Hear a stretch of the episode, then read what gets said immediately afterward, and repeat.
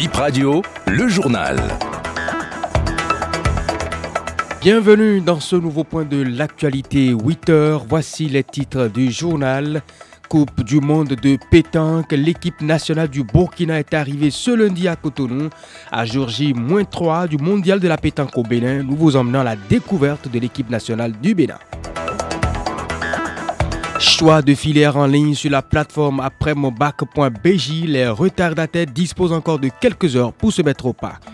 Et en nouvelle diffusion, l'invité de BIP réveille le directeur de la mère et de l'enfant des soins infirmiers obstétricaux au ministère de la Santé, le docteur Lawale, au micro de Rachida Oussou. Bonne position d'écoute à chacun et à tous. Nous sommes à 72 heures de l'ouverture du mondial de la pétanque au Bénin. La première équipe étrangère est arrivée hier, les étalons du Burkina Faso. Ils sont logés au Centre international de formation à la pétanque dans la commune d'Aboumé-Calavi. Les autres nations sont attendues à partir de demain mercredi. Près de 40 pays sont attendus. Et dans le cadre de ce mondial, on vous propose une série de sujets autour de la pétanque. Aujourd'hui, nous vous présentons l'équipe nationale du Bénin à Serrabalo. Le Bénin sera représenté par 10 boulistes, 4 chez les dames et 6 chez les hommes. 19 joueurs au départ. Après 3 mois de mise au vert au Centre international de formation à la pétanque, les 10 ont été sélectionnés le 28 août dernier. Des tirs de précision et des tirs de bouchon à 6, 7, 8 et 9 mètres ont permis aux encadreurs de jauger les performances, apporter des corrections et retenir les plus convaincants. C'est le champion d'Afrique 2019 en tir de précision qui porte le brassage chez les guépards. À 32 ans, Marcel Bio, alias le robot, est considéré comme le meilleur bouliste béninois du moment. Formé à l'Ajax de Bondarou, le Paraquois évolue depuis un an en France au sein du club La Sainte-Janaise. Marcel Bio et son équipe sont plus que déterminés à engranger le maximum de médailles en or. Mes coéquipiers sont toujours comme ils sont, ils sont en forme. Et notre objectif c'est de remporter beaucoup de médailles d'or pour que nous soyons tous heureux à la soirée du 17 septembre. Pour remporter ces médailles, il peut aussi compter sur l'expérience du vétéran Gérard Agossa, 41 ans de jeu au compteur.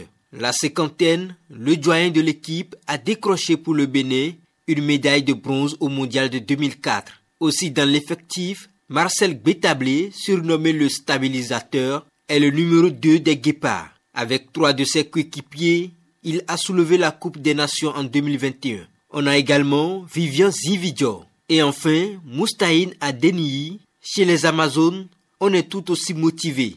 L'équipe est conduite par la démolisseuse capitaine Mylène Zounon championne de plusieurs concours entre 2015 et 2022. À ses côtés, trois autres boulistes femmes. D'abord, Odile Zoulon, ensuite Laima Sambo de Renaissance Pétanque Club et Abirat Soumaïla, décrite comme une valeur sûre de la pétanque au Bénin. L'équipe béninoise est encadrée par deux coachs dont Thierry Babagbeto, coach assistant. La moyenne d'âge est de 23 ans et une ossature de l'équipe nationale constituée d'anciens joueurs et joueuses parce qu'au niveau des dames, on était médaille de bronze en Tunis en 2019. Au niveau des hommes, nous sommes vice-champions sur le plan mondial. Nous nous donnons comme objectif d'en gagner trois sur les sept médailles en jeu. Les dix ambassadeurs du Bénin s'entraînent jusqu'à vendredi prochain. Après le sport bowl, on s'intéresse au football. Éliminatoire Cannes, les Guépards retournent cet après-midi à l'entraînement sous la direction de leur sélectionneur Gernot Rohr. Ils y étaient hier, il en sera ainsi jusqu'à leur départ pour Maputo vendredi prochain. Ils préparent la dernière journée des éliminatoires Cannes Côte d'Ivoire 2023. Le moral est haut dans l'ensemble, indique Doku Dodo et Marcelin Koukou à l'issue de la séance d'entraînement lundi. Actuellement, je sens que le groupe est vraiment motivé. On sait qu'on va là-bas pour une bataille. On sait que nous allons rentrer à les trois points, ça c'est sûr. Tout le monde a sa place dans l'effectif. Tu fais bien ton travail, tu montes sur le terrain. Ce n'est plus à l'ancien temps maintenant. Tu es bon, tu joues. Parce que c'est la nation après tout. Quand tu n'es pas bon, tu as ça à tous. Nous sommes tous motivés. On sait que ça ne va pas être facile, mais le mieux c'est d'aller d'abord au charbon et puis Inch'Allah ça va marcher. Le groupe ça va, ça va mentalement, on est prêt, on, on sait ce qui nous attend. Et déjà, la première des choses à faire, c'est de gagner encore la confiance du peuple, ce qui n'est pas facile à faire, mais on va le faire. On va aller en Mozambique pour, pour gagner. On est conscient de la situation. Nous allons vous faire plaisir et nous faire plaisir aussi et aller à la Cannes, Inch'Allah. C'est un match euh, qui va être joué tactiquement. Il ne faut pas se jeter, sinon on peut encaisser. La meilleure des choses à faire, c'est de ne pas encaisser, mais d'aller marquer. Les conséquences de la crue ne se ressentent pas qu'à l'intérieur du pays. Cotonou vit aussi les dégâts de la montée des eaux. Les lits sont posés sur des briques, certains dorment au fond la cuisine sur des tables. Constat, Brice Sadiagan, Janozoumakwi. Au quartier Sainte-Cécile Toweta, plusieurs maisons sont envahies par l'eau. Le lac Nokwe déborde et inonde les habitations pas loin de l'église catholique. Les chambres en matériaux précaires près du lac se sont écroulées. Les propriétaires ont abandonné leur toit pour se réfugier auprès des proches. Des boutiques et des ateliers inondés ont carrément fermé. L'école primaire publique de Toweta est aussi sous l'eau. Dans une des maisons, nous avons croisé une mère de famille qui a dû installer sa cuisine sur une table, elle-même les pieds dans l'eau. L'inondation détruit beaucoup de choses on place tout sur des briques. Nous cherchons tous des abris en hauteur. Nous sommes quand même loin du lac, mais l'eau nous envahit. Ça déborde depuis seulement trois jours et nos maisons sont déjà remplies. C'est compliqué, même avec les bottes. Vous avez les pieds infectés.